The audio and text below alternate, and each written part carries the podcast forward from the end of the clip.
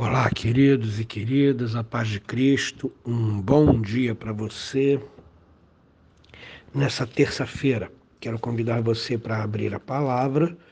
Hoje, na primeira carta de Paulo a Timóteo, capítulo 6, versos 11 e 12, que diz assim: Tu, porém, ó homem de Deus, foge destas coisas. Antes, segue a justiça, a piedade, a fé, o amor, a constância, a mansidão. Combate o bom combate da fé, toma posse da vida eterna, para a qual fostes chamados e de que fizeste a boa confissão perante muitas testemunhas. Paulo faz um, um apelo, na verdade, uma exortação poderosa ao seu filho Timóteo. E esse apelo de Paulo ele tem alguns detalhes. Né? Primeiro, Paulo chama Timóteo de homem de Deus. Essa expressão ela é muito usada no Antigo Testamento para se dirigir aos profetas. Né? Você pode conferir isso em Deuteronômios 33, 1 e 1 Samuel 9, 6. A expressão homem de Deus era usada exclusivamente para os profetas. A gente sabe que um pastor é um profeta. E Timóteo era um pastor, né? Então Paulo o chama de homem de Deus. É uma honra ser chamado de homem de Deus, principalmente quando nós olhamos para o Antigo Testamento e o homem de Deus era uma pessoa separada por Deus para ministrar a sua palavra ao povo, exortar e corrigir a nação, né? Mas não é só isso que significa homem de Deus aqui.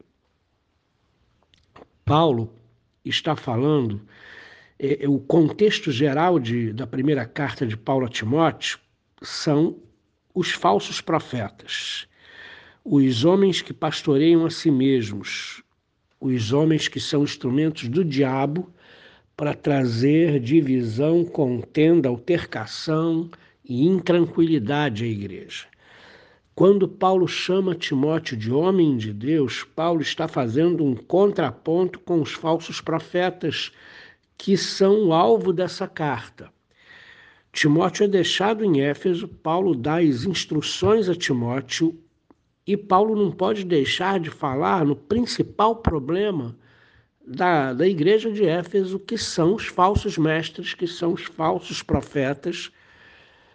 Então, quando Paulo exorta Timóteo, ele o qualifica numa, numa posição diametralmente diferente dos falsos mestres. Ele é o homem de Deus. Ele é o homem que Deus levantou, ele é um homem cuja vida tem sido dirigida por Deus, ele é um homem temente a Deus, ele é um homem subserviente, obediente ao Senhor, totalmente diferente dos falsos profetas, falsos mestres que querem ganhar lucro, que querem ganhar fama, que querem ostentar poder, que querem mandar nas pessoas, que querem demonstrar a sua autoridade pessoal e massagearem o seu ego com isso. Timóteo é diferente. Timóteo é um homem de Deus. Qualificações de um homem de Deus é um homem que segue a justiça, a piedade, a fé, o amor, a constância, a mansidão. É um homem que combate o bom combate da fé, pautado na palavra de Deus. É um homem que fez a boa confissão, que crê no Senhor Jesus e promete ser fiel a Ele em quaisquer situações ou circunstâncias, perante muitas testemunhas. Você já pensou se você pode ter essa qualificação na sua vida? Uma mulher de Deus, um homem de Deus, alguém que não se deixa dirigir pela própria carne, alguém que não segue o egoísmo, alguém que não, não segue a ganância, alguém que não abriga a maledicência, alguém que não faz julgamentos sobre as pessoas com suspeitas malignas, alguém que não difama seu próximo, alguém que não é conduzido pela inveja, pela cobiça, tão presentes nesse século. Paulo diz: foge destas coisas. E que coisas são essas? São exatamente as coisas faladas a partir do verso 4 do capítulo 6. São pessoas infatuadas, nada entendem, têm manias por questões de contenda, de palavras. São pessoas guiadas pela inveja, pela provocação, pela difamação, pelas suspeitas malignas, pelas altercações sem fim. Homens cuja mente é pervertida e privada da verdade, supondo que a piedade é uma maneira de ganhar dinheiro. Manipular a fé das pessoas para esses falsos mestres seria uma maneira de ganhar dinheiro, de se locupletar.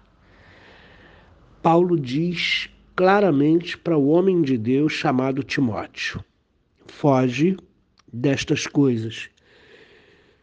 Antes, segue a justiça, segue uma vida piedosa, uma vida temente a Deus, segue a fé, viva pela fé. Deixe o amor dominar a sua vida, deixe o amor reger a sua vida. O amor é o príncipe dos dons e carreador de sentimentos. Quem ama cuida, quem ama respeita, quem ama protege, quem ama é fiel. O amor traz todas essas coisas e muito mais. A constância é fundamental. Existem pessoas que são profundamente inconstantes na fé. Hoje elas estão animadas com Jesus, elas são fiéis, elas estão na igreja, estão engajadas. Aí vem uma circunstância ruim, interna ou externa, dentro ou fora da igreja.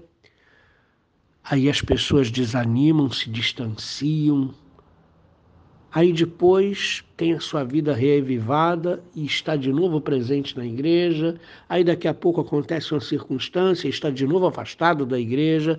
Existem pessoas cuja vida é marcada pela inconstância. E Paulo diz que o homem de Deus deve seguir a justiça, a piedade, a fé, o amor, a constância e a mansidão.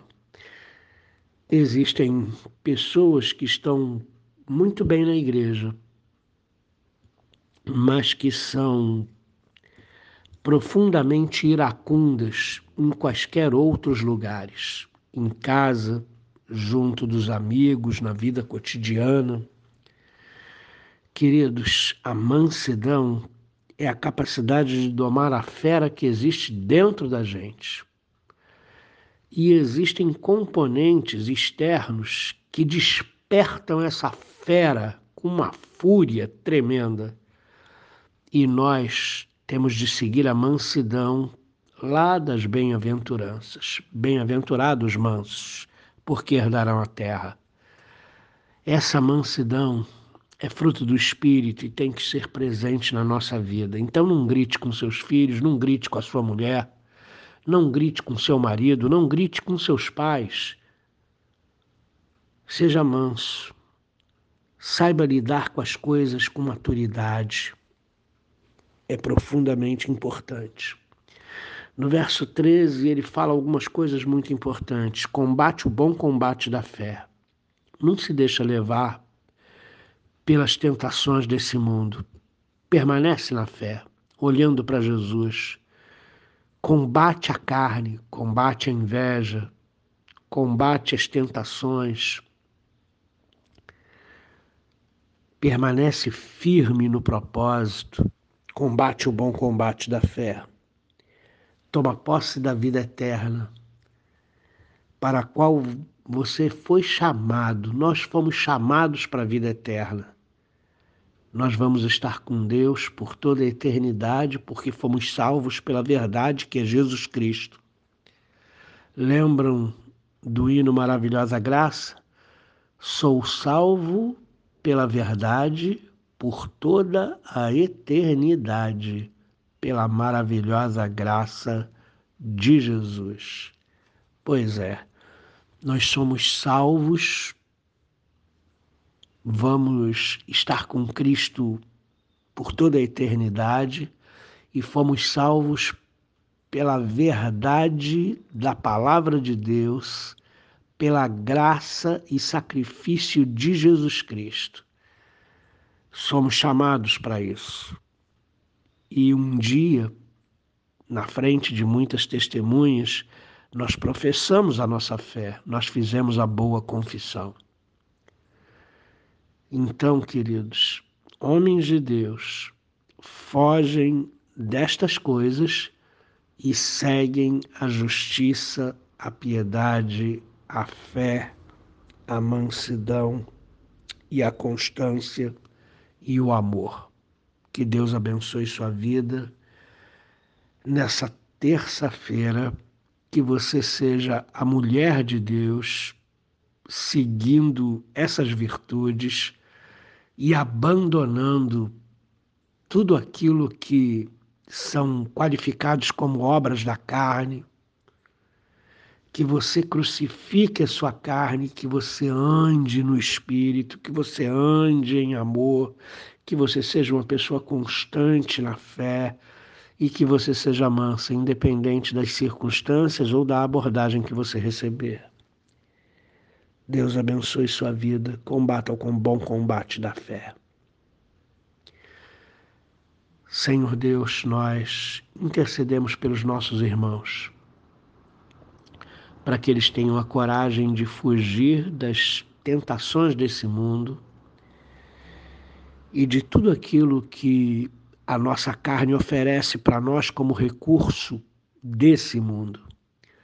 Que a gente não aceite os recursos da carne, mas que a gente crucifique a carne com os seus com as suas obras e a gente viva no espírito. Que o fruto do Espírito Santo abunde na nossa vida que o amor, a alegria, a paz, a temperança, o domínio próprio, a mansidão, a fé possam superabundar na nossa vida e que nós vivamos como homens e mulheres de Deus para a glória do seu nome. Em nome de Jesus. Amém.